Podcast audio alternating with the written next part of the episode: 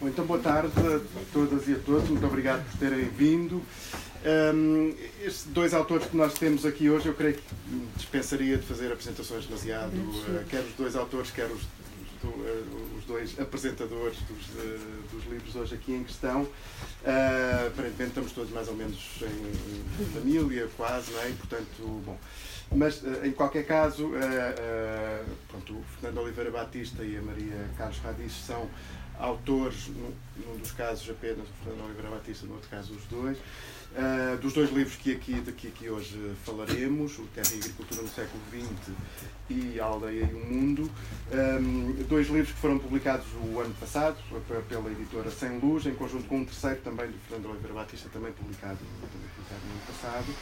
Um, e pronto, e na altura, um, não só até por, por, por, pelos bons préstimos da Paula Godinho, conseguimos ter os livros também aqui à venda na livraria e, e, e, e a dada altura também uh, recuperámos depois de, de, um período muito grande na livraria aqui sem conseguirmos fazer programação, este, voltámos a ter este hábito de ter esta programação mensal, regular, com, com muitos eventos à volta de livros e, e pareceu-nos que era assim, mais, ou, mais ou menos óbvio propor que, um, eh, enfim, que qualquer coisa à volta destes livros pudesse ser feita aqui na, na livraria e, pronto, e proporcionou-se fazer então aqui hoje esta, esta, esta conversa.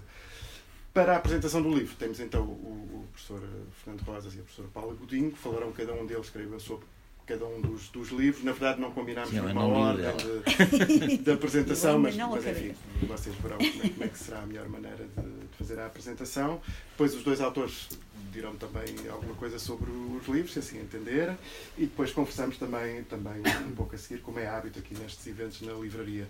Um, habitualmente fechamos por volta das oito, evidentemente podemos ficar sempre um bocadinho mais, não, não há nenhum problema, mas enfim, para termos alguma, alguma noção em termos de da maneira como as coisas vão, como a conversa vai evoluindo.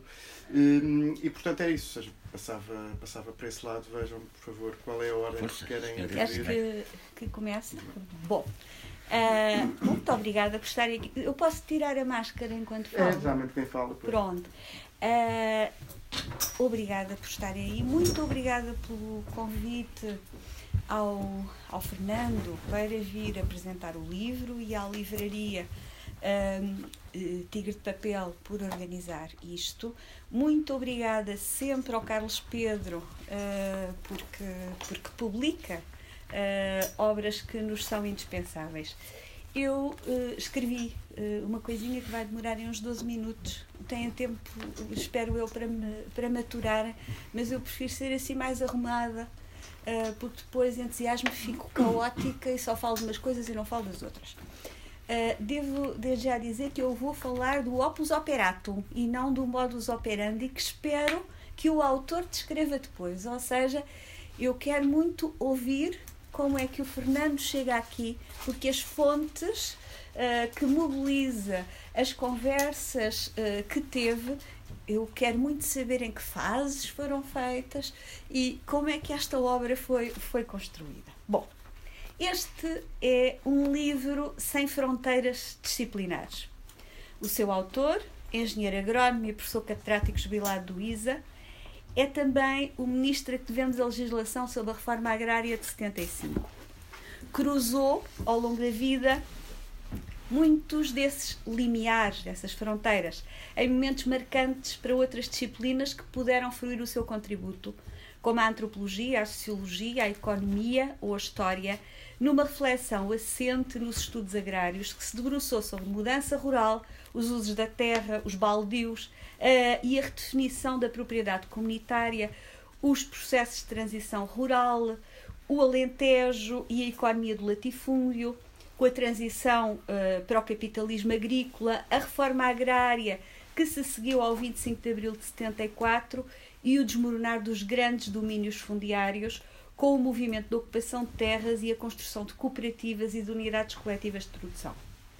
Voltou sucessivamente para conhecer o que sucedeu aos trabalhadores agrícolas várias décadas depois, a herança do processo de reforma agrária, os seus herdeiros e herdeiras, os sem terra de Portugal. Também interrogou esse Voo do Arado, obra que coordenou com Joaquim Paes Brito e com Benjamin Pereira que nos dá conta da desarticulação agrícola em territórios que deixavam de ser rurais, mas ainda não eram outra coisa. Com uma densidade teórica assente num conhecimento prático muito evidente, que lhe vem da sua experiência docente também, da direção de múltiplos trabalhos de estudantes, da participação em projetos em, em muitos locais do mundo, interrogou como ninguém o destino camponês, o daqueles que não são os assalariados rurais, proletários do Sul ou jornaleiros do Douro, por exemplo, mas que têm uma relação complexa com a terra, que nem sempre eh, lhes permite sustentarem-se com o que têm que utilizam a família como recurso laboral, que aguentam os tempos duros vendendo também força de trabalho, arrendando terras, recorrendo a parcerias, recrutando mão de obra em momentos determinados, em condições que se tornam de difícil classificação, eivadas pelas relações de parentesco, de amizade, de vizinhança, por formatos de patrocinato que se tornaram ineficazes desde o final da década de 60, quando as pessoas começaram a partir a interrogação da inaplicabilidade atual da noção de economia moral atribuída a E.P. Thompson, atribuída por E.P. Thompson à Inglaterra do século XVIII, com a dissociação entre os consumidores e os cidadãos, uh, os limites do desenvolvimento rural, as relações entre a terra e o trabalho, o Estado e o mercado, os camponeses e as tecnologias, introduz-nos ao caráter defensivo da resistência camponesa. Robert Redfield, na década de 50, a partir da teorização de Alfred uh, Kruber, apontara aos camponeses essa característica de sociedade parcial, a part society with a part culture. Era a frase que uh, nós todos uh, retrabalhávamos. Com alguma autarcia face à economia envolvente, com os notáveis locais a servir de mediadores com o exterior e com construções ideológicas que davam uma imagem de um mundo bucólico e ordeiro, uh, como refere aqui Fernando Oliveira Batista, num discurso pastoral que encobria as relações de dominação. Para sabermos mais sobre o desenvolvimento rural, é incontornável conhecer os temas que delineia, o saber que acumulou em várias partes do mundo, das terras da mandioca dos camponeses de Malange à Europa Ocidental, à América Latina, com destaque para, eh, para a sua atenção ao movimento dos sem terra no Brasil, ao movimento zapatista, à projeção transnacional da via campesina. Depois, é na sua obra que encontramos o debate mais interessante em torno de Chayanov e à relação dos camponeses com a Revolução Russa, com a proposta de constituição de uma República Camponesa que foi derrotada. E as derrotas são sempre estimulantes para pensar como se supera o que fracassou e o que podia ser de outro modo, sem ucronia, mas com a capacidade crítica de construir modos de superação que permitam entender o papel das famílias camponesas e da produção doméstica na economia rural. Batatas num saco de batatas. Assim se referia Karl Marx no 18 Brumário de Luís Bonaparte a essa sociedade parcial de camponeses a que se referiam Kruber e Redfield, com as relações com as cidades e com as elites marcadas pela subalternidade, num tempo longo que trata, uh, que, que trata, no caso deste livro, e que nos remete para uma conjuntura revolucionária e empolgante que permite pôr fermento dentro das ideias de futuro, ou simplesmente governar a vida, como vemos nos agentes sociais que acompanhamos neste livro, com sobreposições e aglutinações de modelos variados. Uh, e que ressalta o papel de um tempo que servia para resolver o presente, para conhecer as próprias forças e capacidades, para ter a percepção de que, além de produzir, também se tinha capacidade para ousar administrar. Este livro é um livro surpreendente. A aldeia e o mundo os pioneiros dos cortiços. E parece-me um desenvolvimento e uma revisitação a partir de um contexto que o autor já deixara esboçado numa obra de abril de 78, Portugal 1975, Os Campos, em que delinearam um retrato do que se passava também nos Campos do Norte em 75-76 e aqui com o estudo de um caso ímpar.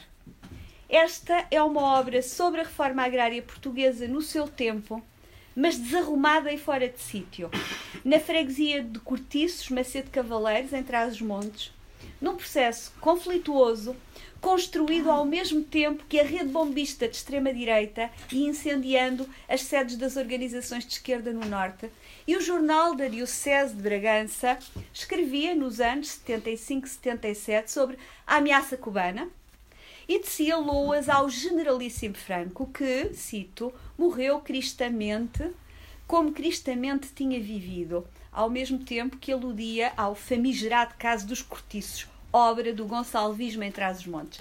Cita agora o autor na página 50, que por sua vez está a citar o Mensageiro de Bragança. Fernando Oliveira Batista apresenta-nos aqui uma cooperativa que resistiu por três anos, mas no fundo por muito mais, porque há ainda quem a leve dentro, para o bem e para o mal. A este caso dedicou Adriano Correia de Oliveira uma canção. Aqui quem manda na terra é a vontade coletiva, em trás os montes erguida, na herdade dos cortiços.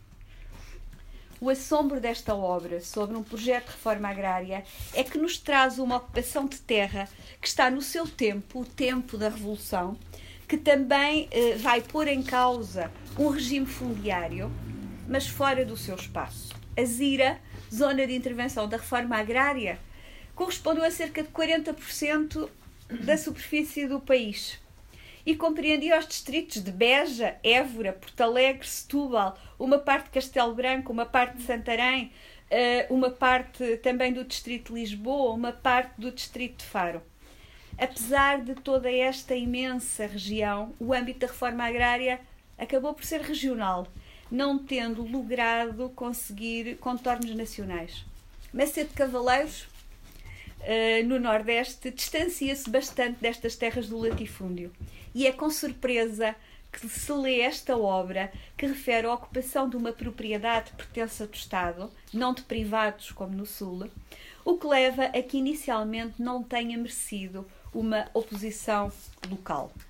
Surge-nos aqui traz os montes, com as suas aldeias, aldeias em que podem haver casas grandes, alimentadas pelo trabalho e por relações de arrendamento e parcerias variadas com rendeiros, caseiros, quinteiros, mieiros de tipo variado, geireiros, com essa designação na medida de espaço-tempo que as pessoas preferiam usar, conquanto os padres nos registros paroquiais usassem sobretudo a classificação de jornaleiros.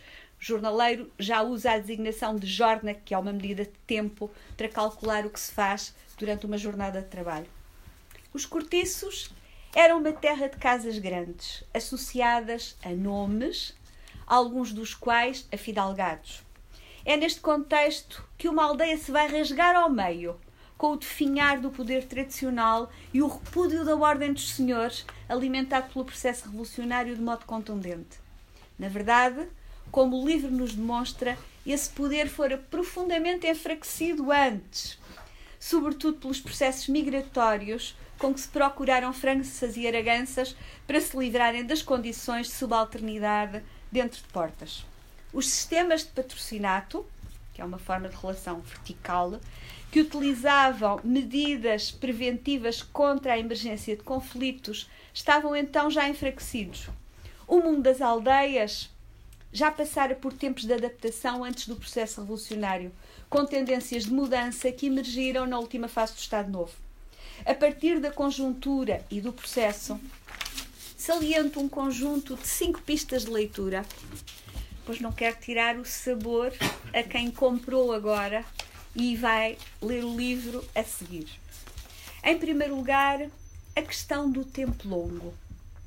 Os meus alunos, cada vez que ouvem a expressão tempo longo, Uh, ela soa sempre a Fernando Oliveira Batista. É uma expressão que uso muito nas aulas quando falo das transformações do mundo rural e quando eles todos leram um texto incrível de balanço, de síntese, escrito e publicado em 96 por Fernando Oliveira Batista na obra O Voo do Arado.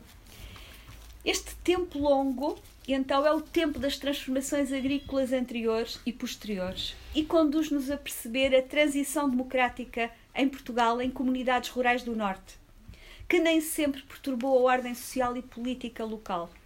Noutros locais, em que passaram, por exemplo, as campanhas de dinamização do MFA, as marcas poderiam ser lidas tempos e anos depois, por exemplo, na construção de uma estrada das Forças Armadas, como ainda hoje é conhecida a estrada que liga a aldeia da Petisqueira ao acesso à outra estrada que conduz a Bragança. Nesse norte camponês, marcado pela pequena propriedade e pela existência de camponeses, foi o esforço para conseguir condições de existência em busca de formatos de emprego e de rotinização das vidas depois do retorno da África, no caso de uma das personagens centrais, sem modo de vida, ou da ausência de condições de emprego e o modo de sobrevivência e de modo de sobrevivência a nível local que conduziu à ocupação da terra dos cortiços. Em segundo lugar, a inclusão deste movimento e também a sua derrota tornam visíveis a justa posição entre o nível local e o nível translocal. O aproveitamento da conjuntura revolucionária para erguer a cooperativa e, mais tarde, a sua morte anunciada com a modificação das, da relação de forças a nível central.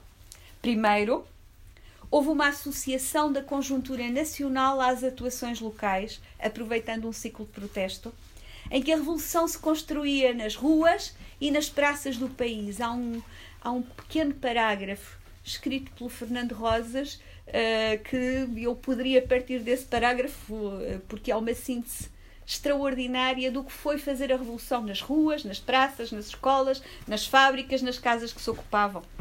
Uh, com a aplicação de formatos de gestão operária e de autogestão, com a ocupação de terras do latifúndio e a experiência de modos de produção e administração construídos de baixo para cima nos campos do sul.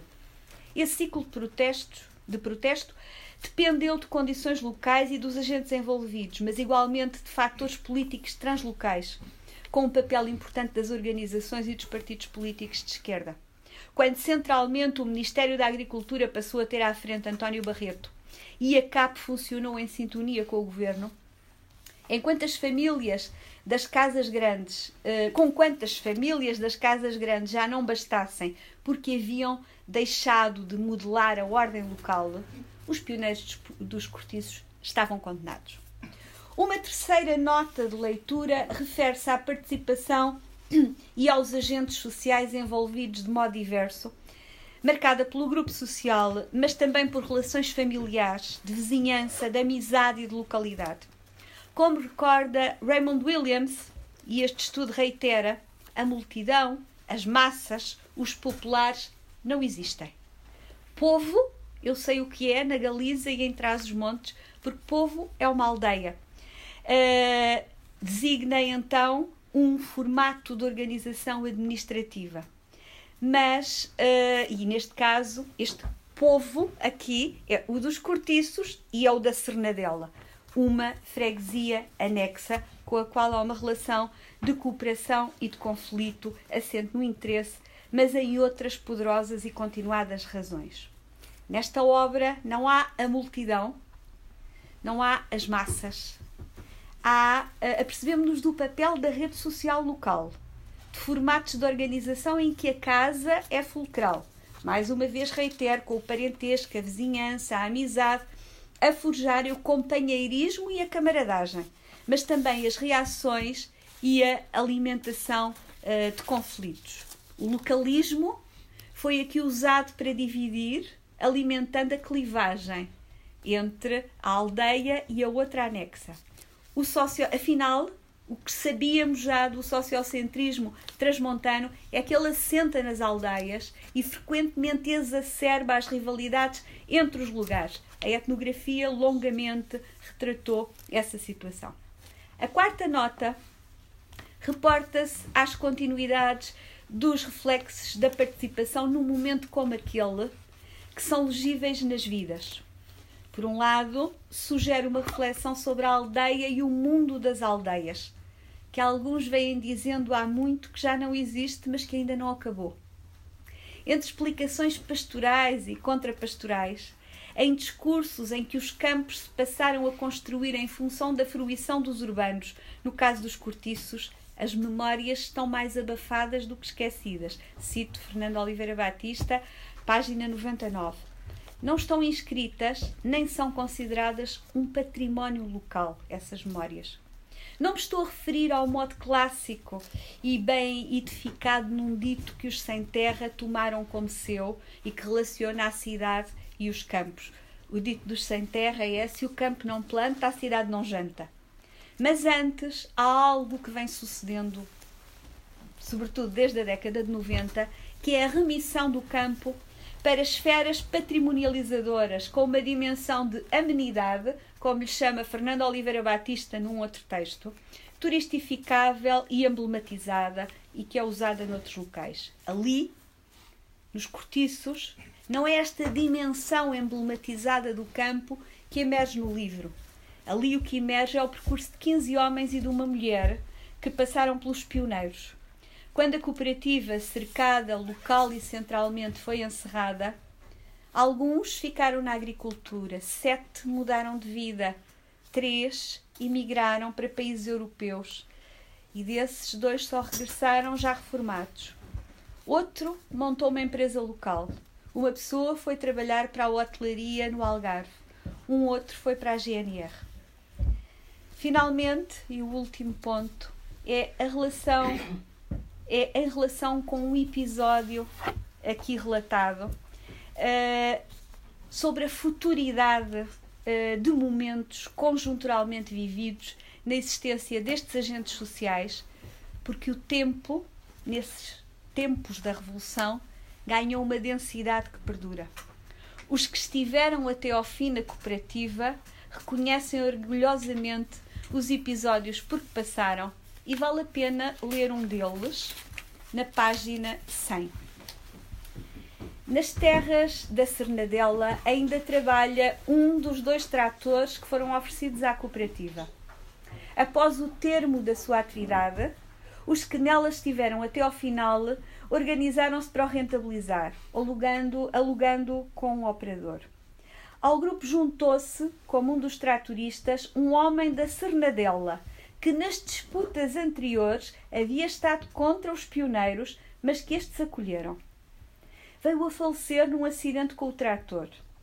E, na sequência, foi decidido, solidariamente, oferecê-lo à sua família, que quatro décadas e muitas reparações depois ainda o utiliza para lavar os, lavrar os campos e fazer uh, transporte. Como nota Fernando Oliveira Batista, nos pioneiros dos cortiços, como nos que participaram na reforma agrária nos Campos do Sul, ficou uma marca no percurso, na memória e na história, que mostrou a possibilidade dos de baixo poderem tomar os destinos nas mãos e poderem construir outros modos de vida. Muito bem. Agora sou?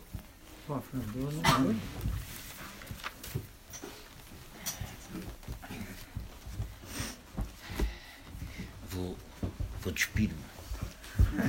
Não, não.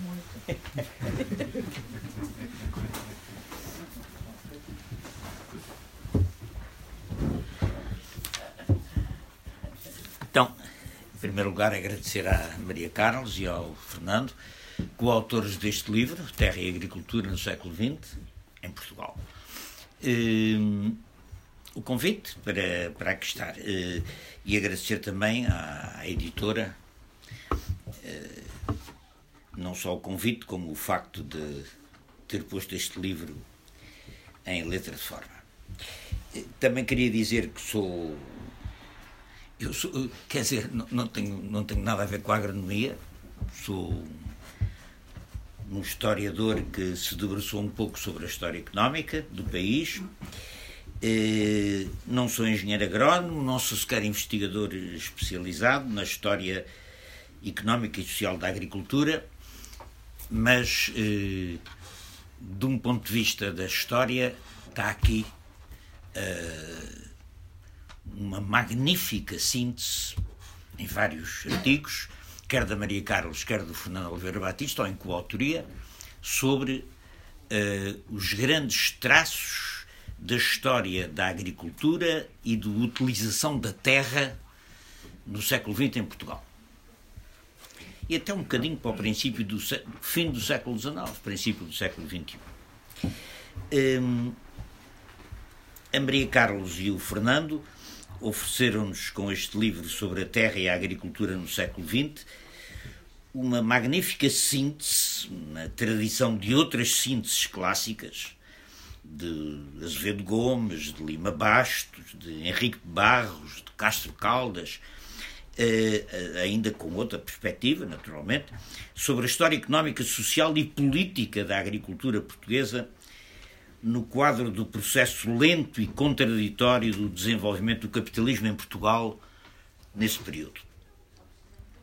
Na sua variedade de abordagens, o livro é constituído por vários artigos eh, organizados eh, pelos autores, distribuídos pelos autores, eh, em primeiro lugar pela utilização da terra, depois eh, pelas políticas agrícolas eh, e, eh, por último, um, uma espécie de um, ajuste de contas dos autores com os agrónomos e a agronomia. e, são, enfim, não sei se é ajuste de contas ou não, mas quando, quando se defende que a agronomia morreu, ou vai morrer. Uh, não tenho nenhuma opinião sobre isso, devo dizer. Limitei-me a ler. Eu penso que é a Raquel. uh, na sua variedade, portanto, a terra, as, as utilizações da terra, as políticas agrícolas, a agronomia enquanto disciplina, eh, eles oferecem-nos um texto essencial sobre a terra e a agricultura, entendidas como fator condicionante, condicionante central da história económica e social do país. Eh, eu próprio, na, no, no, que tenho escrito, no que escrevi sobre este assunto, tenho um entendimento geral semelhante, quer dizer, acho que a agricultura e, sobretudo, a ausência de uma reforma agrária modernizante da agricultura no século XX condicionou decisivamente uh, o próprio processo de desenvolvimento do capitalismo uh, em Portugal. Desejo felicitar os autores, naturalmente, acho que dá uns, uns é o, reúne os vários artigos, são artigos de vários períodos, mas bem arrumados, bem muito interessantes e desejo felicitá-los e agradecer-lhes este importante contributo, que são, aliás, uma síntese dos seus percursos tão ricos, dos dois, quer de estudo, quer de intervenção e participação cívica. Ou seja, são dois autores que não se, não se limitaram a andar lá pela biblioteca do ISA e da, e Biblioteca Nacional e outros arquivos, mas eh, eh, puseram as mãos na massa em termos da luta pela transformação da agricultura em Portugal, e, e, e isso reflete-se na espantosa riqueza com que, da informação que nos, eh, nos dão. Sobretudo é, os artigos em que, ao falar da história da, da, da agricultura portuguesa no século XIX, no século XX, nas várias regiões do país, a descrição tão pormenorizada até da não é só da, da realidade estrutural, económica, social, mas é eh, dos instrumentos, dos usos, da, da maneira como se foi fazendo ao longo do tempo a, a, a agricultura. Hum, os autores eh, periodizam a história da agricultura no século XX, quer do uso da terra e das políticas agrícolas, Uh, em, eu, eu, eu acho que os divido assim, mas é com base no, no que eles dividem, uh, na periodização. Mas eu periodizei o que eles contam em cinco, cinco períodos fundamentais. Os finais do século XX até aos anos 50, o fim dos incultos, as condições favoráveis à maximização da produção agrícola sem alteração da estrutura fundiária, período da hegemonia trigueira e, da, e, e do critério de proteção da grande propriedade fundiária frumentária, cerealífera, centrada no trigo, um segundo período que é o da a, a que os autores chamam a transição rural a partir dos anos 60 é uma, uma, uma, uma, uma, etapa muito, muito, muito bem caracterizada e muito interessante, muito importante, que é o ocaso do país agrícola.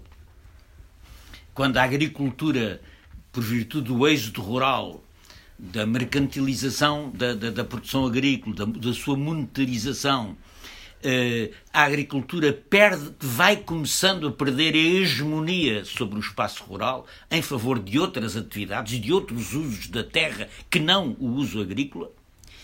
Período de transição, portanto, esse, em que, em que todavia se mantém a proteção trigueira e a proteção da grande propriedade fundiária do Sul, eh, e isso a partir dos anos 60 eh, a seguir, o intervalo da reforma agrária, que é aqui referido no livro, mas não é objeto de um estudo eh, tão detalhado como noutras, eh, noutras obras. É, o intervalo da reforma agrária é muito importante, porque entre 74 e 76, vá lá, Uh, fins de 74, 75, 76, um pouco de 77, ou seja, entre a reforma agrária e a contra-reforma agrária, é o, o, único período da história do século XX, talvez, já, já lá vou, em que se quebra com a, com a reestruturação fundiária dos Campos do Sul, se quebra a hegemonia da proteção do trigo e da grande propriedade fundiária do Sul. É um período, nesse, no, no, no contexto da obra, é um período, e, e, no contexto desta história, é um período muito importante. Depois, um, quarto período sobre a contra-reforma agrária, ainda antes da União Europeia, ou seja, entre 77 e 86, são quase 10 anos, não é? Em que se regressa, há uma espécie de regresso à velha estruturação fundiária assente na proteção da grande propriedade do trigo.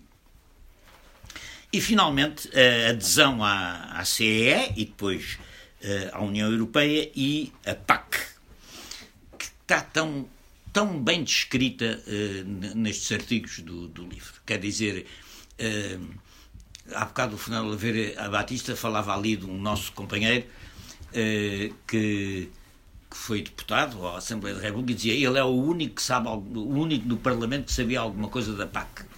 Eu também fiquei a saber depois de ler este livro, não é? Porque, quer dizer, como é que a PAC estrutura um critério de renova os continua os critérios de proteção da, do trigo, do trigo, de, de cerealífera e, e, e, e do trigo.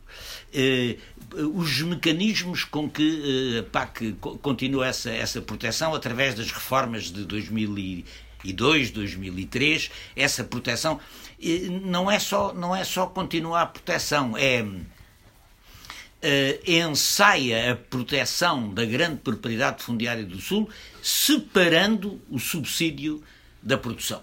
Uh, e, portanto, uh, criando uma pura renda fundiária a favor da grande propriedade, coisa que nem o Salazar tinha feito. É? Quer dizer, vai, vai, mais longe que o próprio Estado Novo em matéria de proteção da, da estrutura fundiária do, do, do trigo. Um, Agora, o que, o que é que o que é que o que é que o livro nos conta? O livro é, é nesta periodização o que é que o que é que é, é, impactante de uma forma muito interessante é que é sempre o trigo que manda ao longo de todo o século XX, tirando uh, um pequeno intervalo que aqui também está muito bem documentado, uh, em que uh, Maria Carlos e o Fernando falam de uma de uma política republicana de. Eles são uma espécie de parentes durante a guerra, até 23, 18 a 23, em que se admitem eh, medidas de reestruturação fundiária restrita aos incultos. Eh, e, portanto, em que, e em que, e em que para obter o pão político, o pão barato para os pobres, eh, se fomenta a importação do, a importação do trigo exótico para baixar o preço do, baixar o preço do trigo e o preço do pão, tirando esse curto período, o pão político é, o pão político é revogado em, 1900, em 1923 pelo governo dessa grande rata dos canos da República, que é o António Maria da Silva, não é? um, um dos principais responsáveis pela ditadura militar no, no, nosso país, e portanto ele restaura, restaura isso e restaura vários dos privilégios que, que, com que o radicalismo republicano tinha ameaçado a propriedade fundiária eh, eh, do trigo. E portanto, tirando isso, tirando esse curto intervalo e tirando o curto intervalo da reforma agrária, é o trigo. É a hegemonia do trigo, ou seja, a hegemonia da grande propriedade fundiária do Sul, que eh, impressionantemente domina todos os instrumentos de política agrária que os autores eh, sintetizam eh, eh, aqui no livro. Deixem-me só dar-vos uma ideia muito rápida disso. Eh, em primeiro lugar, as, logo as leis protecionistas do trigo de 1889 e de 1898. Ou seja, a lei da fome. Uh, uh, que é, uh, ou seja, maximizar a produção e o preço do trigo, ou seja, o trigo nacional pago a preços que são por vezes a decuplicação do trigo exótico, do trigo importado, para proteger, maximizar a produção e o lucro da estrutura fundiária tradicional assente na grande propriedade. começa aqui, portanto, isto começa ainda no fim da monarquia, e é recebido pela Primeira República que, tirando as breves tentativas de, do Afonso Costa em 1918 de, de, de, de utilizar os incultos, até máxima é expropriar os incultos não produtivos ah, na zona da reforma agrária, eh, não, não, não eh, eh, estas leis, na prática, o seu espírito, não a sua letra, mas o seu espírito vai continuar por aqui fora, até ao fim do século XX. Não, isto não se altera até à Revolução. portanto, a derrota, depois das leis protecionistas, a derrota das tímidas medidas do republicanismo radical para corrigir a estrutura da propriedade dos incultos, além das medidas de 18. Há um ensaio do Ezequiel de Campos, ministro da Agricultura do governo de Álvaro de Castro, daquele biênio radical.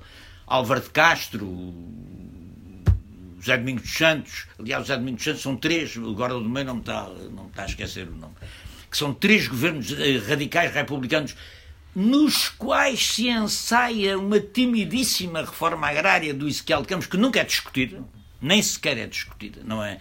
Não acaba por não se discutir e é uma coisa tímida que mexe sobretudo nos incultos, ou seja, a terra, a terra abandonada, a terra inculta podia ser eh, dividida, parcelada pelo Estado e, e, e coisa. Isso é derrotado, essas, essas medidas são derrotadas, são esquecidas. Depois vem a campanha do trigo, ditadura militar, 1929. O ministro da Agricultura, o Mexia, o, um grande proprietário fundiário do Sul. Ministro, há aquelas fotografias dele com o Carmona no meio do trigo, não é?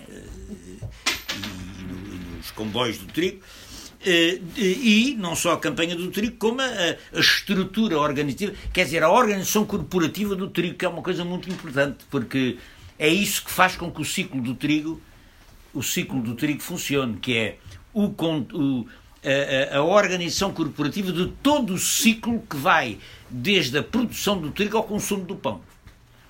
Portanto, criando a Federação Nacional dos Produtores de Trigo, a Comissão Reguladora do Comércio de, dos Cereais, o Instituto Nacional do Pão, ou seja, uma parafernália burocrática que faz com que, simultaneamente, o Estado compense os latifundiários com preços de exceção, com preços que eram 10 vezes mais caros que os preços do trigo americano, por exemplo, e no consumo possa intervir eh, regulando o preço do pão eh, eh, no sentido de, de impedir eh, a agitação social. Eh, a seguir vem. Quer dizer, a tensão estabelece-se entre. Está muito bem descrito aqui quando a industrialização começa, a burguesia industrial, os industriais, sobretudo os teóricos, os intelectuais orgânicos da burguesia industrial, tentam reformar a agricultura de forma a apoiar a indústria. Uh, uh, isso já está um pouco presente, uh, acho eu, ainda que os autores não concordem muito comigo nesta matéria, mas isto já está um pouco presente no, no, na Junta de Colisão Interna. A Junta de Colisão Interna não é, a meu ver, uma pura reprodução daquela, da, da, da, daquelas, daquelas colónias agrícolas do fim do século XIX em que se procurava fixar os, os jornaleiros na, na, periferia dos latifúndios para aguentar, a, para impedir a, o êxodo urbano da população rural e dar-lhes uma terrinha que os obrigasse a continuar a trabalhar para os, latifúndios, para os latifundiários. Eu acho que na junta de colonização já há um bocado as ideias do Ezequiel de Campos, da, da parcelização da propriedade, quer dizer, eh, quando o Estado Novo cria a junta de colonização interna, sobretudo a nível técnico, estão lá na Junta de Colonização Interna o Mário de Azevedo Gomes, tal, estão lá outros homens da agricultura que têm um pensamento já distinto disso e que se materializa, sobretudo no segundo plano de fomento, com, com, com, com as propostas do Eugênio Castro Caldas, que é fazer uma reforma da agricultura, um parcelamento da agricultura que, que cria empresas agrícolas que constituam um mercado da indústria, ou seja, que, que viabilizem a própria industrialização. E isto também é derrotado. Está muito bem explicado no livro. É, é, também é derrotado porque no interior do regime, e sem grande alarido, o que é facto é que essas propostas que são formuladas, defendidas, discutidas e derrotadas na Assembleia Nacional, porque uma coisa que tem este lobby trigueiro, o lobby dos latifundiários trigueiros, é que ele é politicamente muito poderoso. Politicamente muito poderoso. Eles têm o Ministério da tão poderoso como a CAP hoje, não é? Tão poderoso como a CAP é. E nesse, nesse aspecto é outro aspecto de continuidade. Porque eles têm os ministros da Agricultura, têm os secretários de Estado, têm gente no governo ligada aos interesses rurais. É eh, eh, uma coisa muito interessante, era fazer um trabalho a analisar quem são os ministros da Agricultura do Estado Novo, não é? A biografia desta gente, que é muito significativa da sua relação alternadamente ao vinho e ao trigo. Mas quanto ao vinho eu já lá vou. Uh, Deixem-me só, vou acabar rapidamente. Uh, mesmo quando a industrialização começa a exigir que se mexa na terra do trigo, porque o trigo era produzido em terra que não em terra que se esgotava, estragava a terra, o trigo estragava a, a, a terra. Mesmo isso o único sinal que é dado, os autores também falam nisso, é, é, é, é, é o regime serialífero de 1965. E mesmo aí, nesse regime serialífero, que também é aqui analisado na obra, o que se vê é que continua o critério do trigo, porque aí o que se faz é, sobretudo, tirar o trigo das terras pobres e pôr o trigo nas terras boas, ou seja, concentrar a produção do trigo nos, nos latifundiários disponíveis para o investimento capitalista na terra, disponíveis para um novo desenvolvimento tecnológico, etc. etc. Hum, bom, e depois da, da, reforma agrária, é a reforma agrária que restabelece, em, antes ainda de chegar, à, de chegar à União Europeia, restabelece este, este regime, uh, o regime da, da, da, da, proteção da grande propriedade cerealífera e, e do trigo, eh, com estes sobretudo com as reformas da PAC, 2002, 2003, uh, os critérios que eu já, já há pouco referi, um forte, primeiro, um forte subsídio do trigo e depois um sistema de pagamento único que desliga os pagamentos diretos aos agricultores, quer do volume, quer da orientação da produção. Portanto, não interessa o que eles produzem ou se produzem. Interessa que há um historial daquela propriedade e em nome, do, de, de, de, em nome da, da, da, história que ela tem produtiva, toma lá o dinheiro eh, e, portanto, eh, eh, tanto desse dinheiro que foi transformado em jipes e em carros e em, e em várias outras, várias outras coisas. Portanto, o domínio do trigo. O domínio do trigo.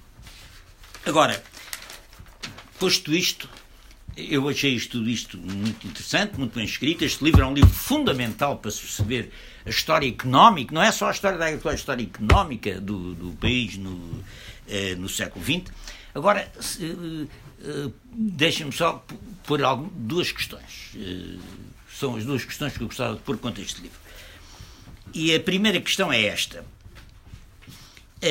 Esta oligarquização histórica da produção e do domínio da terra é restrita aos grandes interesses fermentários, ou seja, trigo e o que estava à volta, trigo, azeite, gados, lãs. Eh, e eu pergunto, e o vinho? E os oligarcas do vinho? Uh, os oligarcas de vinho que não são a produção, são os, os armazenistas, os grandes armazenistas do vinho. Os homens condicionam o preço do vinho na produção e condicionam o preço do vinho no retalho, através do controle do armazenamento e da distribuição. O Grêmio, também organizada corporativamente, o Grêmio dos Armazenistas do Vinho, a Junta Nacional do Vinho, o Grêmio dos Exportadores do Vinho. Estou a falar do vinho comum, não estou a falar do, não estou a falar do Douro, nem do vinho comum, os vinhos comuns. Um lobby político fortíssimo. O Rafael Duque, ministro da Agricultura, era vinhateiro na chamusca. Uh, quer dizer, uh, a influência no, nos ministérios da Agricultura reparte-se entre o vinho e o trigo. Uh, como o vinho, não se fala do, no livro do vinho, Uh, e defende-se esta ideia, que me parece correta, aliás, da hegemonia do trigo, mas entretanto não há uma hegemonia partilhada do vinho e do trigo. Quer dizer, uh, os pilares da oligarquia agrícola não são o vinho e o trigo, ou, ou, ou, ou pode-se considerar naturalmente o trigo uh, e, e, o vinho como uma espécie de, de parente pobre deste negócio. Não é? É a primeira questão. Segunda questão, e vou terminar com ela, é a seguinte: se vocês tivessem. Bem sei que este livro termina no fim do século XX, não é? Portanto, é isso, está aqui, não há outra coisa. Mas agora a pergunta é perspectiva, não é? Eh, se na periodização que vocês fizeram do, do, do, da história da agricultura portuguesa, nestas vertentes do solo e da produção, eh, vocês tivessem que escrever sobre o primeiro quartel do século XXI, um elemento divisório dessa produção, quer dizer, um marco dessa divisão, seria ou não o Alqueva, a água do Alqueva e a rega do Alqueva. Porque me parece que eh, a, a, as, as, vossas conclusões eh, eh, eh, de, quanto ao século XX, merecem ser reexaminadas à luz eh, do, do, dos efeitos do Alqueva. Porque o acaso da agricultura não está a regressar à agricultura capitalista em força aos campos do Sul? Pergunta. Não, é? não contraria isso o ocaso rural, o, o ocaso agrícola da transição rural do século XX? Uh, não está a voltar uh, o proletariado industrial sob novas formas aos campos do Sul, com o trabalho imigrante, na ordem dos muitos milhares de trabalhadores importados e semi-escravizados uh, neste trabalho do Sul, não, não, ou seja, de certa forma, não está a regressar a, potencialmente a luta de classes a, aos campos do Sul, através de novas formas mais complicadas, porque trata-se de um proletariado agrícola Uh, muito, muito dependente das máfias, muito ameaçado pelas máfias, que está muito pouco tempo nos mesmos sítios e, portanto, muito difícil de organizar, mas que nos últimos dias dá sinais de começar a organizar-se com concentrações junto a como houve há dias junto a, às empresas às empresas uh, às empresas de mão de obra, porque a, relação capitalista nestas novas produções é interessante, porque não é uma relação patrão-trabalhador, como vocês, agrónomos, sabem muito melhor que eu, é uma relação mediada pelas eh, empresas fornecedoras de mão de obra e, portanto, dilui a, a contradição capital-trabalho, ou seja, há ali um intermediário que ainda por cima. Uh, uh, retira aos patrões esse, uma parte desse, desse, desse confronto com, com, com, com o mundo do trabalho. E, portanto, uma nova agricultura capitalista intensiva.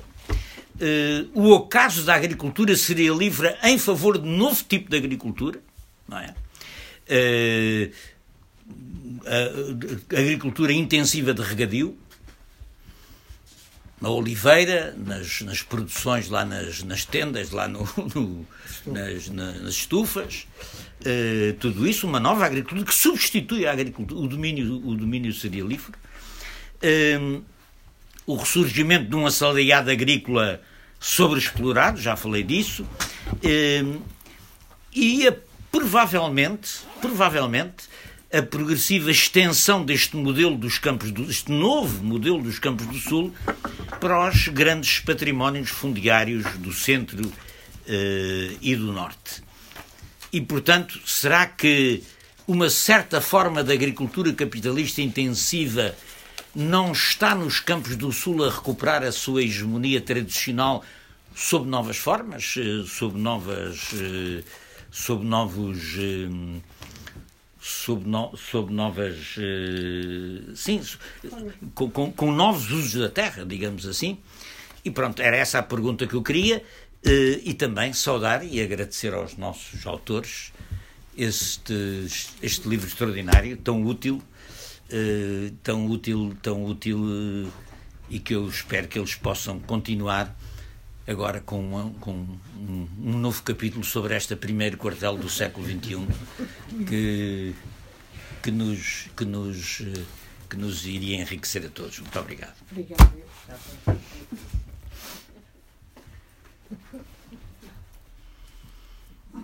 Maria Carlos, falas tu, fala primeiro. Sim, estava de, de agradecer, antes de mais, quer dizer, a o Fernando Rosas que tivesse lido o livro, que é uma coisa que sempre acontece, que dizer, a pessoa produz, escreve e depois fica a pensar, e com razão, aliás, muitas vezes, que de facto ninguém leu e se interessou neste caso, pelo menos um, que assim está Do, daquilo, quer dizer, falar. Uh, como é que dizer, uh, vias sobre o, o, que eu vi e com muita atenção, não, não consigo. Mas pegando num pequeno fio que ficou, achei graça porque a questão do Alqueva, quer dizer, com a qual não tenho realmente preocupado, porque questão antiquíssima, já vem desde não sei quando, uh, é, o projeto, quer dizer, de fazer o Alqueva, mais de um século teve isso. Uh, mas também um novo, um, uma agricultura capitalista intensiva, quer dizer, que aparece sobretudo no sul do país, acredito que sim, eh, com base já não eh, principalmente ou exclusivamente na, no trigo, mas eh, noutras produções. Eu realmente, em passando, passeando pelo país ou andando daqui para ali, na, no sul, reparei como não podia deixar de ser, quer dizer, que onde antes, quer dizer, quando eu era jovem, que se via trigais que em si eram lindíssimos, quer dizer, que fosse terra de latifúndia, é outra dimensão do coisa, mas que era muito bonito.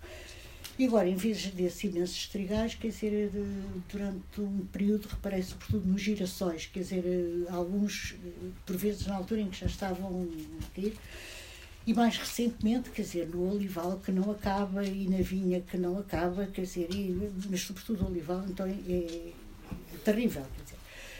Vagamente ao longe, se formos para determinados pontos, somos capazes de ver terrenos incultos, não é? os novos incultos, capazes de ver também uma parte propriamente florestal, quer dizer, com os cuerpos de folha persistente, é? nós aprendemos isso, os sobreiros e as aceieiras.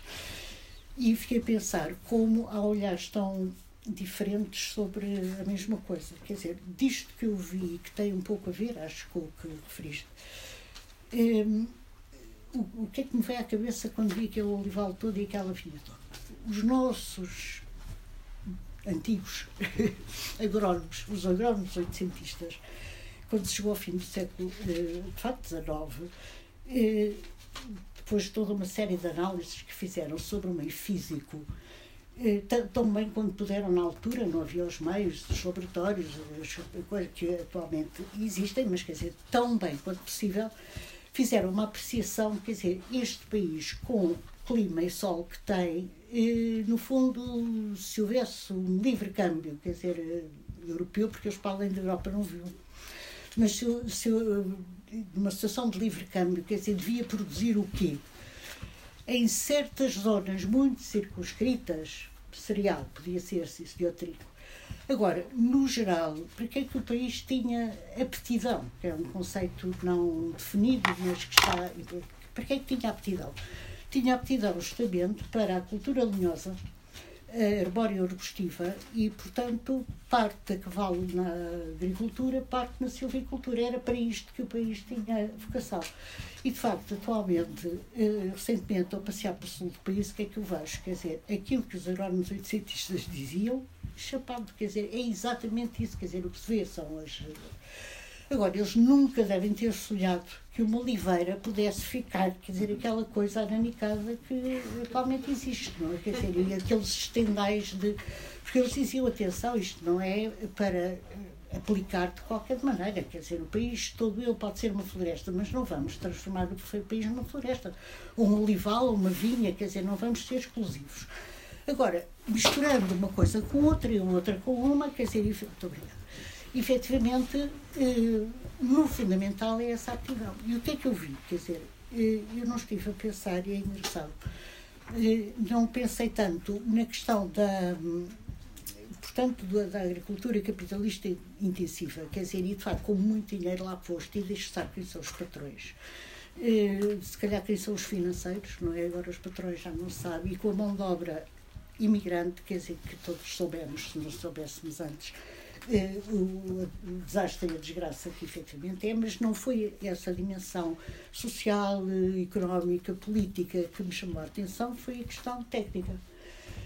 E fui pensando, quer dizer, efetivamente, eh, eu acabei sempre por, tenho a impressão, no percurso que este livro reflete, por tentar sair da tangente à curva do económico, social, político, para eh, para o campo que efetivamente era mais técnico ou era eh, mais físico. Quer dizer, o clima, o solo, quer dizer, a produção é o quê? No fundo, produz o quê?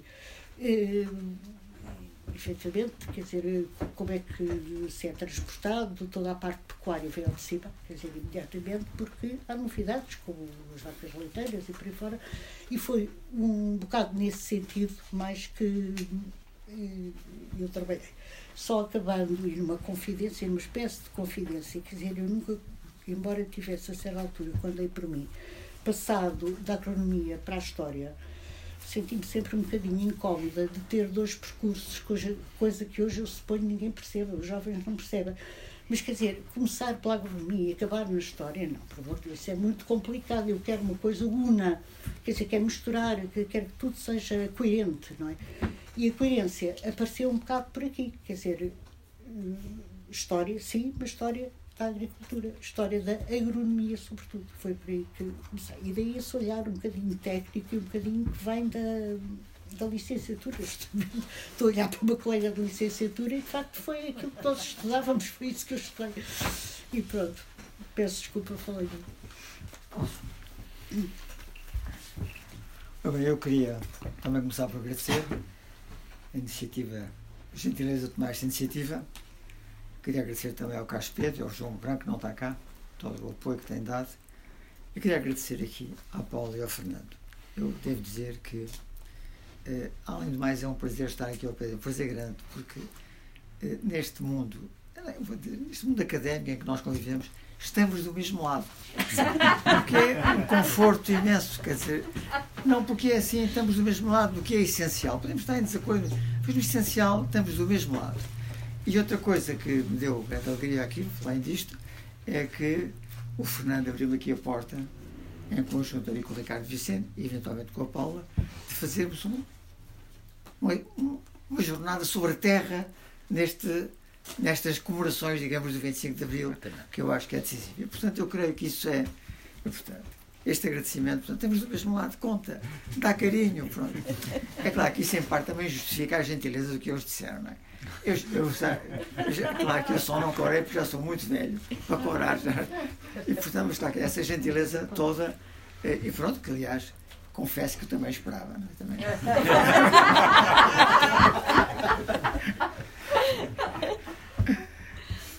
Ainda agora, falando dos livros, mas muito obrigado.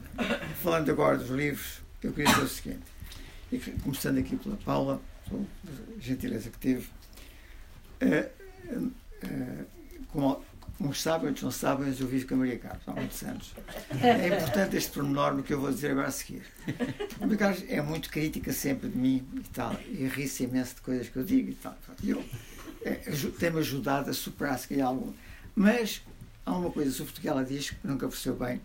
Eu digo desde sempre que sou um camponês, tenho mola camponesa e tal. Quero rir imenso de camponesa. Mas, Paula, é verdade. E vou-lhe dizer uma coisa, é verdade, e essa, aliás, pelo meu próprio percurso, meus pais, meus avós, etc. Isso é, é verdade. E foi o que me defendeu em muito, por exemplo, na minha relação com os camponeses. Quer dizer, eu, desde sempre, devo dizer, mesmo quando estava em atividades políticas, a primeira preocupação que eu tive e tinha era não podemos liquidar estes.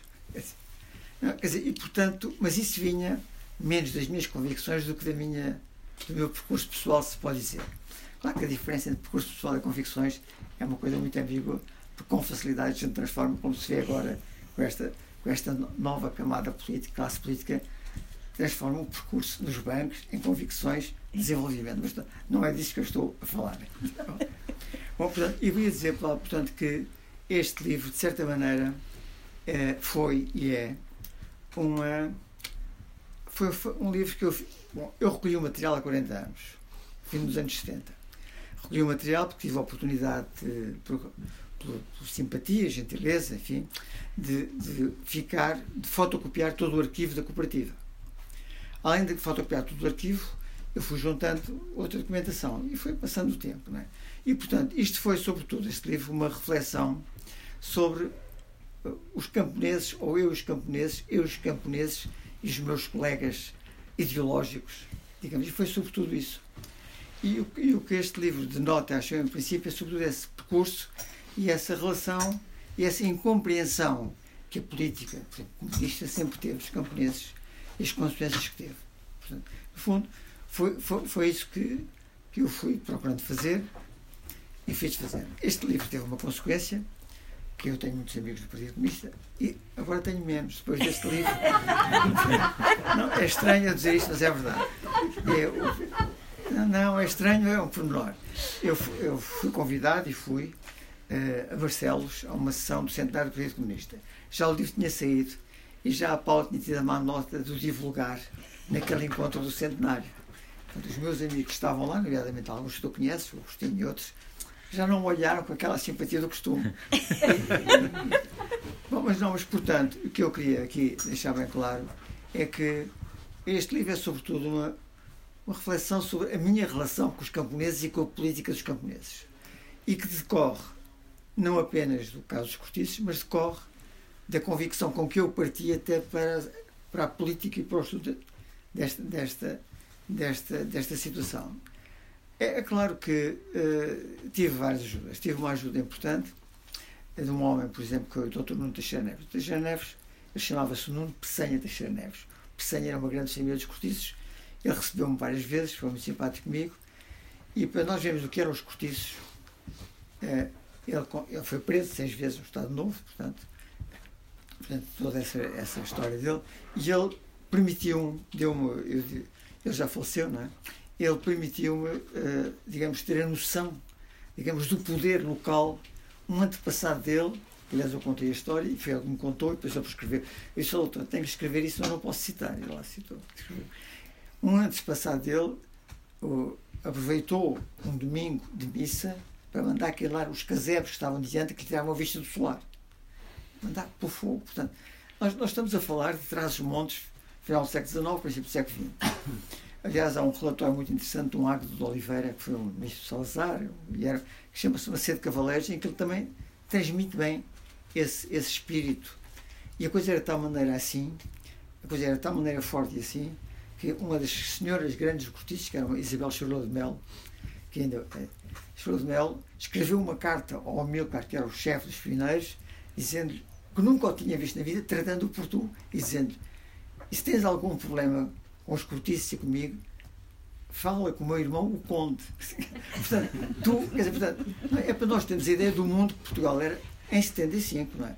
Aliás, há um sociólogo brasileiro muito interessante, que é o Sousa Martins, que tem um livro de memórias, que eu aliás cito aí, e que veio a Portugal e quis ir ver a terra dos seus antepassados Amarante. O Sousa Martins deparou-se lá com Santiago de Figueiró e escreve as memórias. Mas isto é o século, isto é medieval, isto é, eu vacinei com aqueles olhos. Portanto, isto era aquele mundo que nós. E foi neste mundo que é importante que diga que, apesar de tudo, não foi fácil, porque, como disse a Paula, se a terra não fosse do Estado e, da, e depois da, da, Federação dos Grêmios, não tinha sido possível. As pessoas, a terra do Estado era terra de ninguém. Portanto, portanto, o, e a, experiência dos cortiços, a qual não, não primeiro, nunca iria à frente, porque o poder político, o Carlos Portas, o António Barreto, apoiaram a CAP e a CAP, para a CAP, os cortiços não era nada, mas era um exemplo. E foi só, era o exemplo do Norte. Dizer, e o problema foi que o Partido Comunista também esticou, também é o exemplo no Norte. E, portanto, dos dois exemplos, perdeu o que perdeu na altura. Mas, portanto, esta, esta, esta eu, a última vez que fui aos cortiços, fui, fui comunicado aos cortiços, e, portanto, o cortiço hoje é uma terra, é uma terra, digamos, parada, não é? tem, perdeu essa população, é uma terra uh, hesitante, uh, e é, mas é mais hesitante que as outras. em parte, algumas das outras. Uh, porque, apesar de tudo, nos cortiços, mesmo os terrenos da Federação, ainda não foram reapussados de uma maneira, digamos, capitalista, o que já está a acontecer nos acrescidos. Portanto, eu gostei de fazer isto, agradeço muito, espero que me dê esse papel depois. Não, eu, não para quando disserem mal de mim, eu digo, deixa lá ver o papel da Paulo.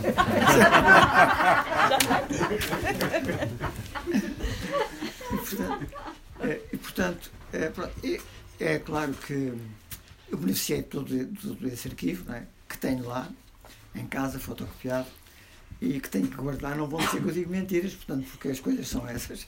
É claro, é um problema que se põe, não é?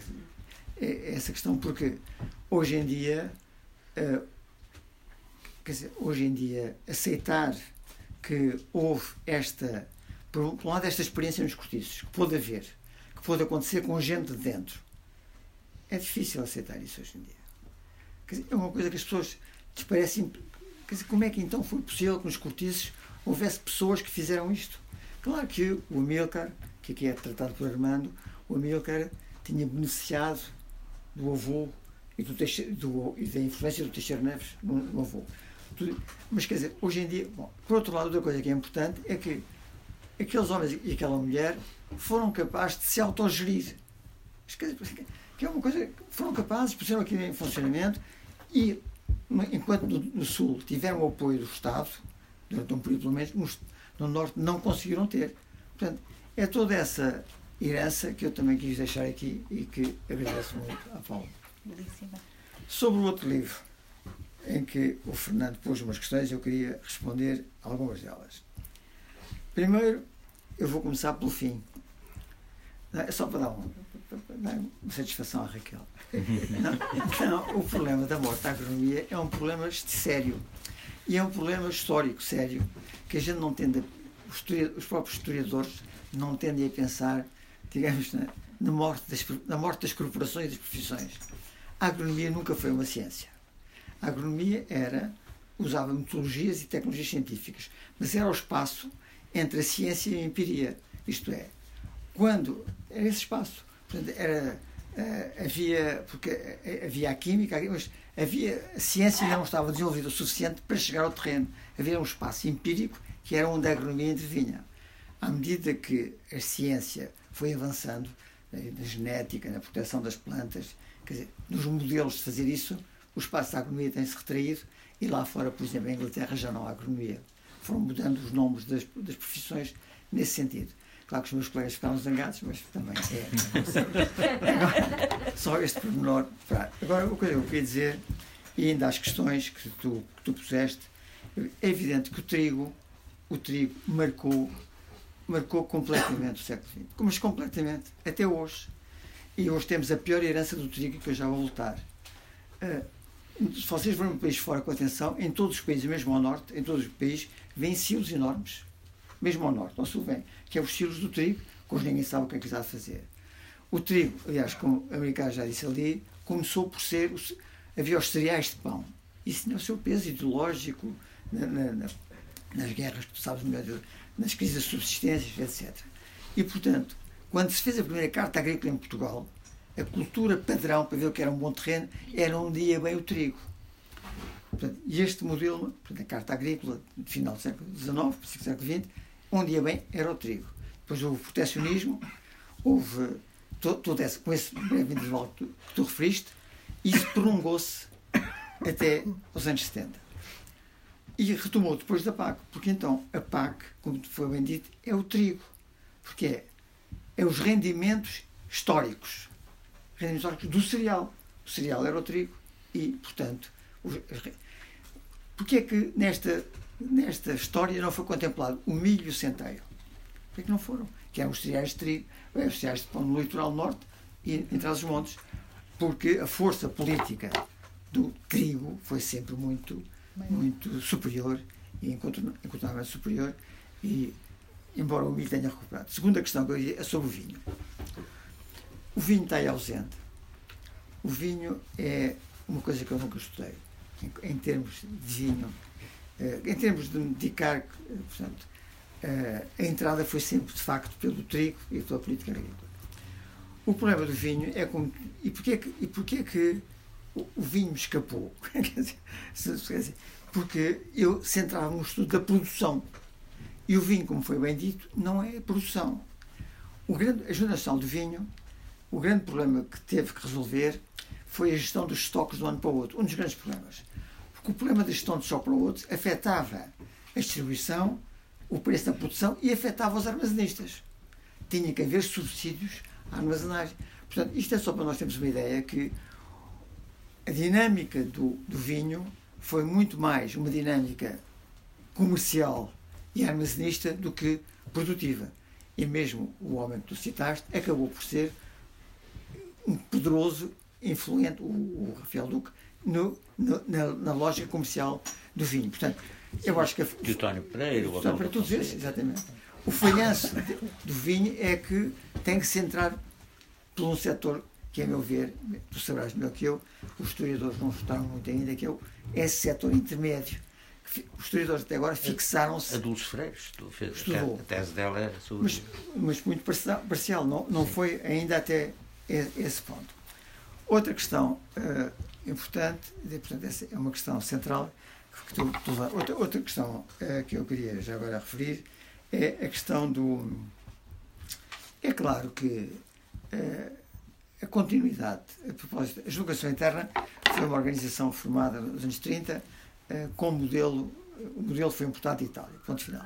Mas é evidente que os agrónomos mais ilustres o Henrique de Barros, que veio a ser presidente da Assembleia Constituinte, foi o responsável da junta pelo projeto de Pegões. Então nós temos bem ideia. E uma coisa, eu acho que, que nós não temos bem ideia e que, no, e que foi bem falada, o mundo da agronomia, dos agrónomos e dos técnicos agrícolas e, e das famílias agrícolas é um mundo muito corporativo e fechado. portanto, o Henrique de Barros, ao mesmo tempo, era cunhado de Marcelo Caetano.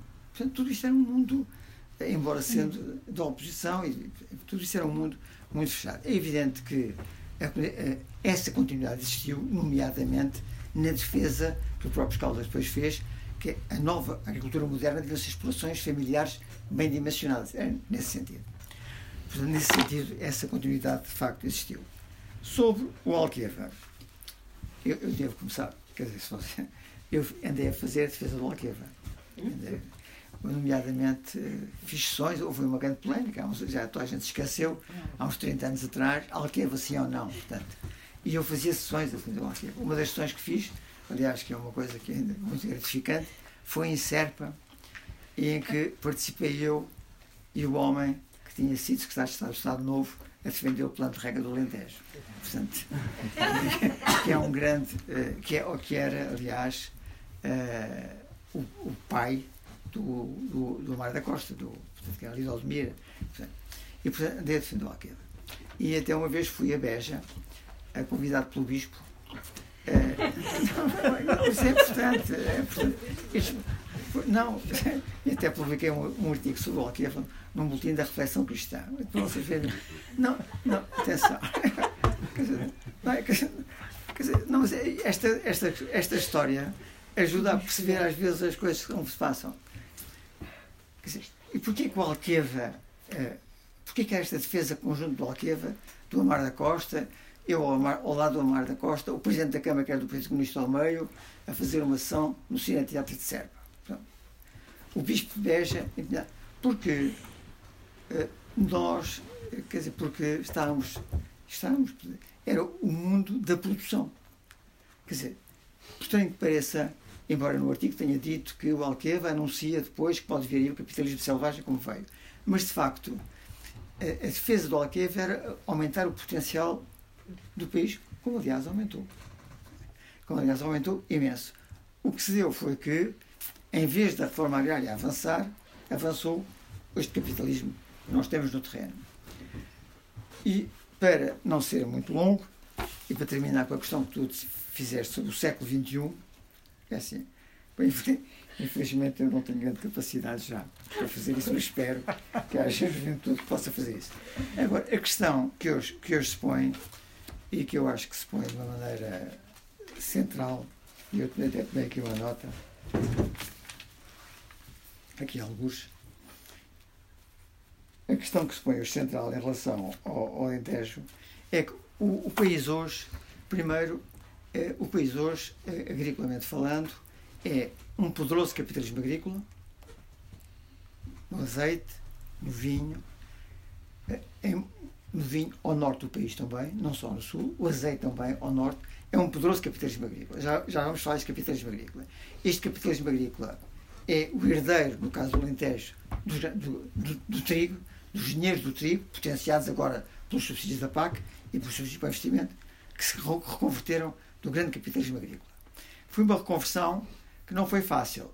Quando foi uh, o 25 de Abril, ainda se constituíram duas entidades, a CAP e a ALA. E na altura a CAP era a terra, a propriedade, e a ALA era o capitalismo agrícola. Com políticas, nomeadamente com a PAC, reabsorveram-se num só, e hoje em dia a CAP é o capitalismo agrícola. Já não é tanto a terra. Isso é o primeiro capítulo. Este capitalismo agrícola está-se a refazer no Alqueva. Mas o que está a acontecer no Alqueva, e ainda é só um prenúncio do que vai acontecer, acho eu, é que na agricultura há uma grande alteração. A grande alteração, eh, para vos dar um exemplo simples, é assim. Eh, nos anos. Eh, moral da história, hoje em dia, conta mais a tecnologia que a terra para produzir. Ponto final. No fundo é isto. E é o que explica, por exemplo, isto aliás no Brasil, há muitos anos atrás, foi feito um estudo em que, aliás eu cito isso aí, em que eh, a terra depende, eh, o crescimento de produção depende de 60%, por exemplo, da terra. Hoje em dia depende de 60% da tecnologia. O que, é uma, o que é que isto tem levado? Isto leva ao aparecimento do modelo de agricultura que está a começar a aparecer na Europa e no nosso Alentejo, que é que tem um grande, seu grande feudo foi na Argentina, que é a entrada do capital financeiro à agricultura. Claro, claro. O que é que faz o capital financeiro? É muito simples. O capital financeiro não compra terra, arrenda. No, no Alentejo, no, no Alqueva já temos isto. Não compra equipamentos, aluga. Pronto. Uh, não quer contratar assalariados temporários. Pronto. Uh, portanto, havia uma exploração que eu, que eu vi a monografia na Argentina de 350 mil hectares que não tinha um hectare nem uma máquina. Portanto, tudo isto ultra flexível. Quando deixar de render, abandonamos e vamos embora. Ora bem, este, este modelo este modelo é muito difícil de captar. Agora, é muito difícil de captar porque nós temos um técnico. Temos uma estrutura estatística que apanha por exploração agrícola. Não apanha por, digamos, por proprietários da exploração. E, portanto, hoje em Portugal, no Alentejo, sabemos que os espanhóis já compram e, por exemplo, eu conheço um caso em que uma família alugou, arrendou o terreno para amendoal e os americanos não quiseram comprar. Portanto, esta revolução está em curso. Esta revolução vai colidir o famoso modelo agrícola europeu, familiar europeu. Portanto, aqui, agora, que não tenhamos dúvidas que o século XXI, o que anuncia, se não for travado, é esta financiarização da agricultura, okay. com imigrantes, com trabalho temporado e digamos. Especulação sobre a terra. É? Sobre a terra. Mas sobre a terra para arrendar. Para arrendar. Para arrendar. Quer dizer, o mercado de terra está a subir ainda e continua a subir, e continua a subir, eh, mas muito dessa expectativa é a expectativa de. Primeiro, porque é uma aplicação segura, e segundo, porque é a expectativa destas utilizações. E porque as políticas tem tido desde há muito tempo, agora vou dar um exemplo, de uma outra, um outro capítulo que nos apareceu aqui, além do trigo, agora do, do, do grande capitalismo agrícola, nomeadamente o olival, é o famoso eucalipto. Como é que nós começámos a chegar com o eucalipto? Nesta, agora não estar. Quando, uh, quando, nos anos 60, os salários triplicaram, com as greves de 62, os salários triplicaram, e quem não conseguiu, quem não conseguiu uh, investir e, e tec, tecnologia, extensificou ou florestou. Florestou com uma generosíssima política agrícola florestal, perdão, que é do Fundo de Florestal. E então foi nessa altura que os eucaliptos subiram logo para 600 mil hectares. E, portanto, o eucalipto é, de certa maneira, o terceiro pilar desta vertente. É, hoje em dia, qual é hoje em dia a arquitetura, digamos, do país? Nessa, é o capitalismo agrícola, que está-se a desenvolver, por exemplo, até em setores insuspeitos, como era o leite. Eu vou dar um exemplo. Por exemplo, a cooperativa de Agros, lá em cima, a cooperativa, que tinha centenas ou dezenas de milhares de produtores, agora 5 ou 6 têm, 5 ou 6 é um exagero, têm 80% da produção. Portanto, esse capitalismo está a avançar, está a avançar, consolida-se a política da PAC que paga por rendimentos históricos, porque tu não tens que fazer nada.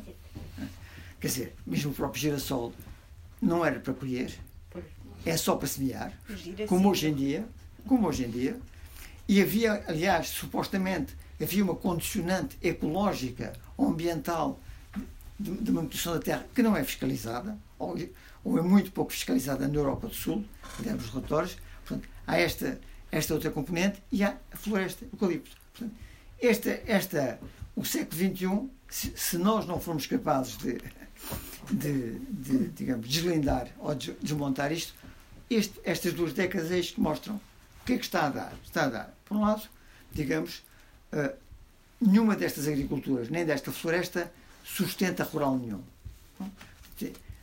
A vida económica do rural já não depende. No próprio Alentejo, que nós fizemos lá há uns anos, no próprio Alentejo, se verifica que as empresas agrícolas grandes já não compravam em Beja, compravam o Elva, ou Badajoz. Portanto, toda esta dinâmica, o rural já não se mantém pela agricultura. Aliás, em França, por exemplo, onde o rural se mantém, foi porque há um mercado poderoso de, de procura urbana. Dizer, portanto, nós, por um lado, temos esse rural abandonado. Por outro lado, temos uma crescente proletarização de, de gente na agricultura. Proletarização, de, nomeadamente, dos dezenas de milhares de imigrantes que temos é, pelo país fora. E não é só, não é só em Odmira, infelizmente ou felizmente. É por todo o Alentejo, é em Pias, é em Serpa, mas é também no norte do Alentejo, onde eu encontrei um pastor moldavo. Quer dizer, portanto, e mesmo no norte do país, onde quem vem fazer tratar das vinhas são também os mesmos imigrantes e começa-se a verificar. É claro que estes imigrantes, aqui eu sou mais pessimista que o Fernando, é gente desenraizada, que tem a hostilidade das populações locais e que, portanto, que as suas reivindicações são muito dificilmente aceitas. A menos que sejam reivindicações muito radicais, muito radicais e que ponham em causa uh, o fluxo produtivo. De resto, uh, eu vejo um bocado uh, difícil essa, essa. E depois temos, a par disto, o terceiro, que é o grande, capital, um grande capitalismo agrícola, crescente. Uh, esse capitalismo agrícola cada vez vai ser mais as tendências financiarizado. Aliás, tenho um jovem colega que trabalha num fundo de, de fundo financeiro, cuja função dele é colocar capitais na agricultura. Portanto, em Espanha a coisa está mais desenvolvida cá, mas é isso que se passa. Tir-me-ão.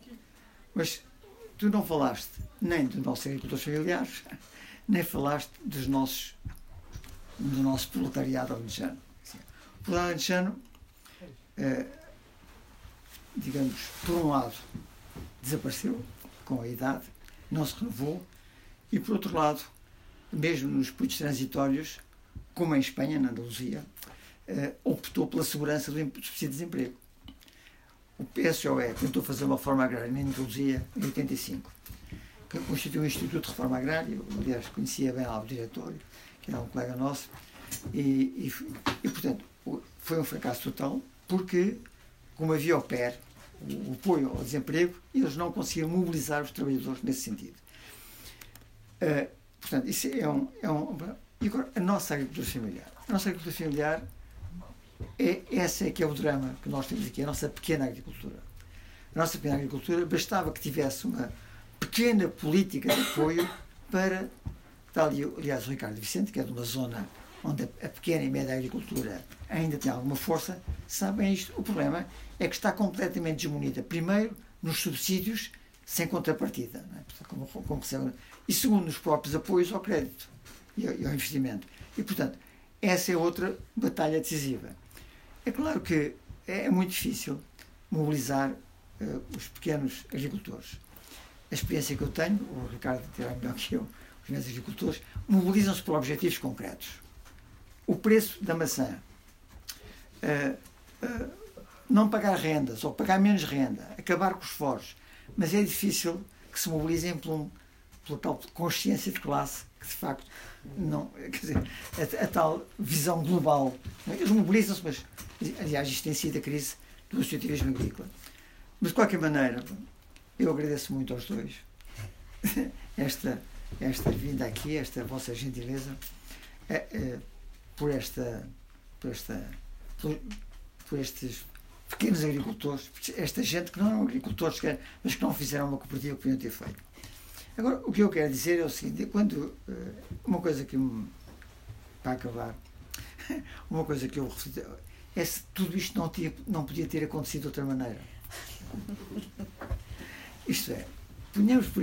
E eu, não podia ter acontecido. Qual era a condição que eu acho que tinha que se verificar para que a reforma agrária não tivesse corrido assim? Uh, eu tive esta conversa com um homem, vou dizer assim quem é.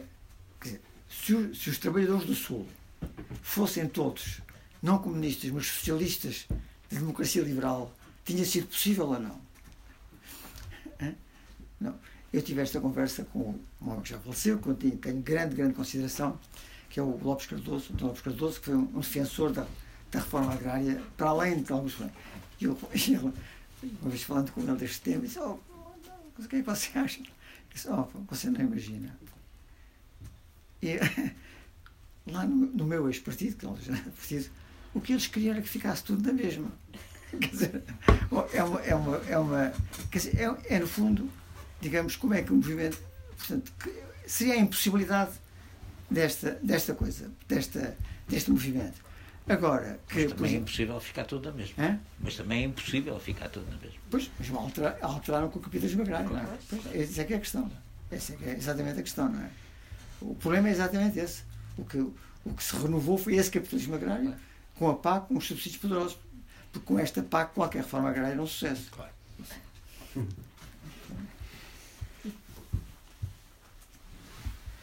Bem, abrimos a fase de conversa, temos algum tempo ainda. Não é obrigatório, claro.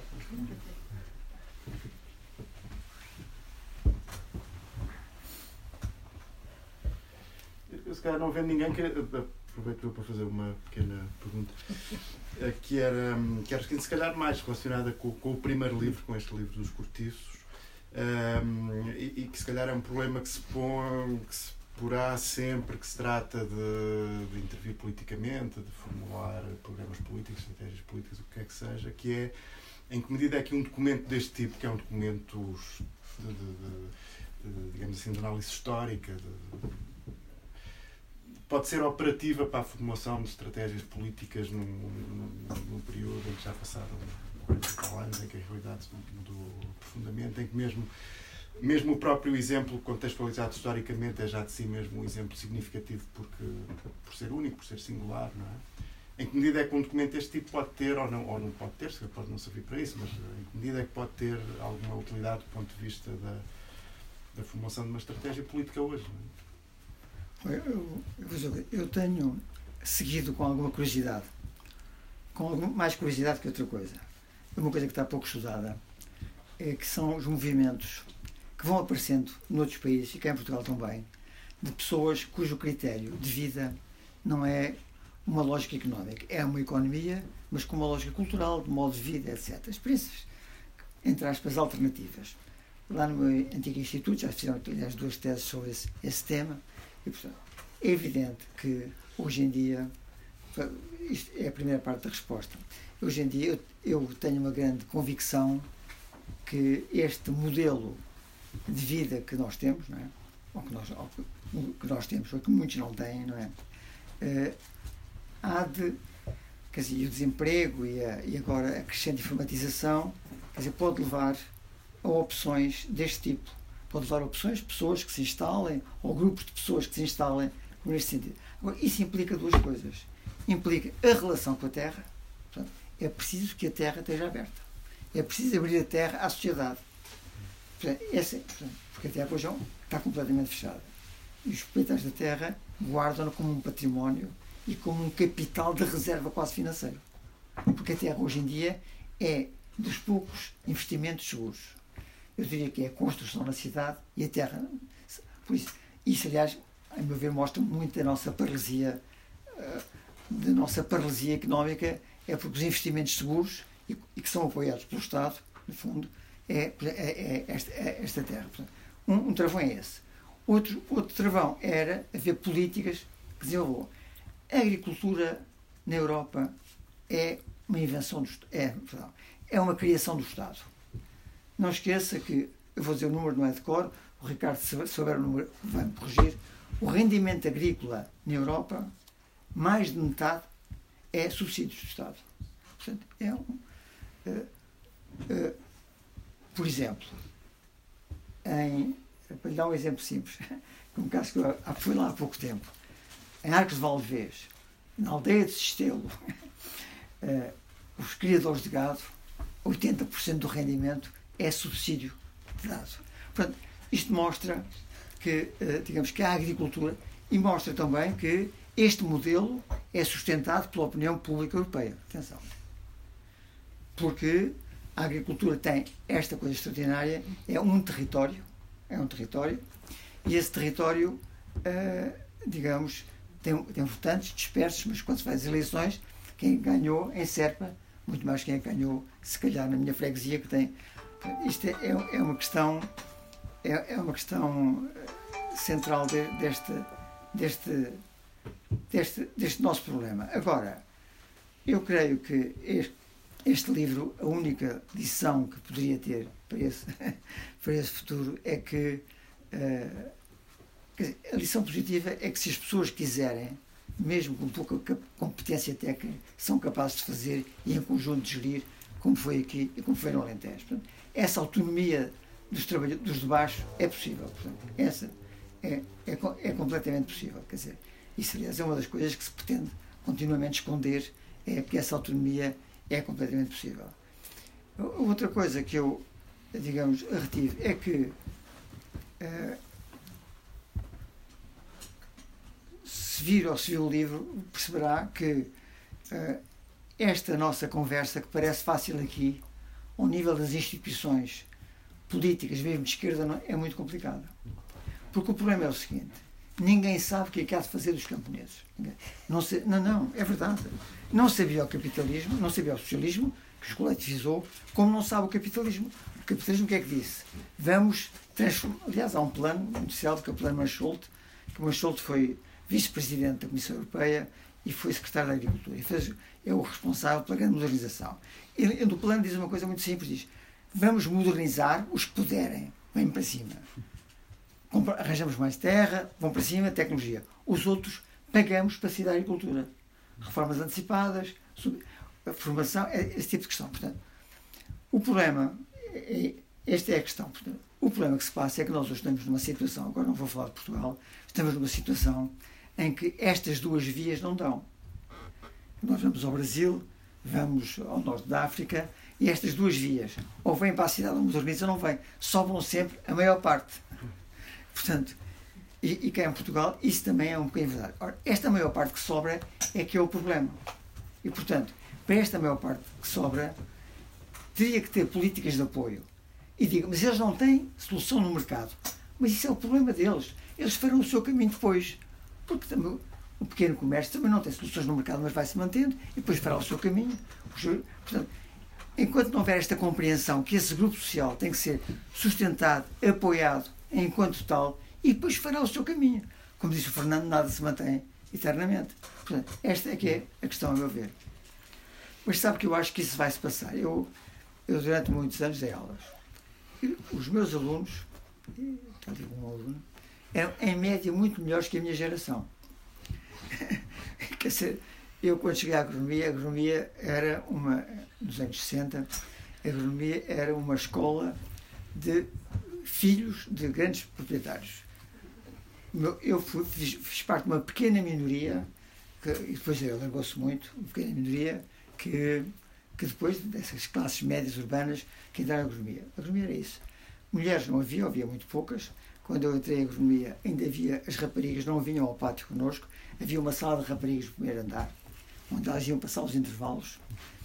Uh, não, mas eu sei bem como é que. Não, é sobre, este, sobre o, o, o, caminho que foi andado. E para acabar com essa sala de raparigas, foi quando eu era presidente da associação, em 63, que eu era, dava muito bem, com a presidente da Juventude uh, Universitária Feminina, que era a Manuela Sandoval, fui católica, católica. Oh, oh, Manuela, temos que acabar com isto. E a Manuela, então, lá acedeu a acabar com isso e que as raparigas fossem às festas da escola. Veja bem, e, e, portanto, agronomia é isto, era isto, e isto era o nosso mundo rural. Isto é, o, isto é o reflexo do que era a classe ilustrada do nosso, do nosso mundo rural e, e dessa propriedade. É claro que há uma reivindicação que nós temos que fazer, eu acho todos, e que não tem a ver com isto, e que, que tem a ver com este século XXI. Nós temos que defender uma abertura do território à sociedade, nomeadamente naqueles que recebem subsídios. Antigamente, a propriedade da terra não fechava o território, mesmo no Alentejo.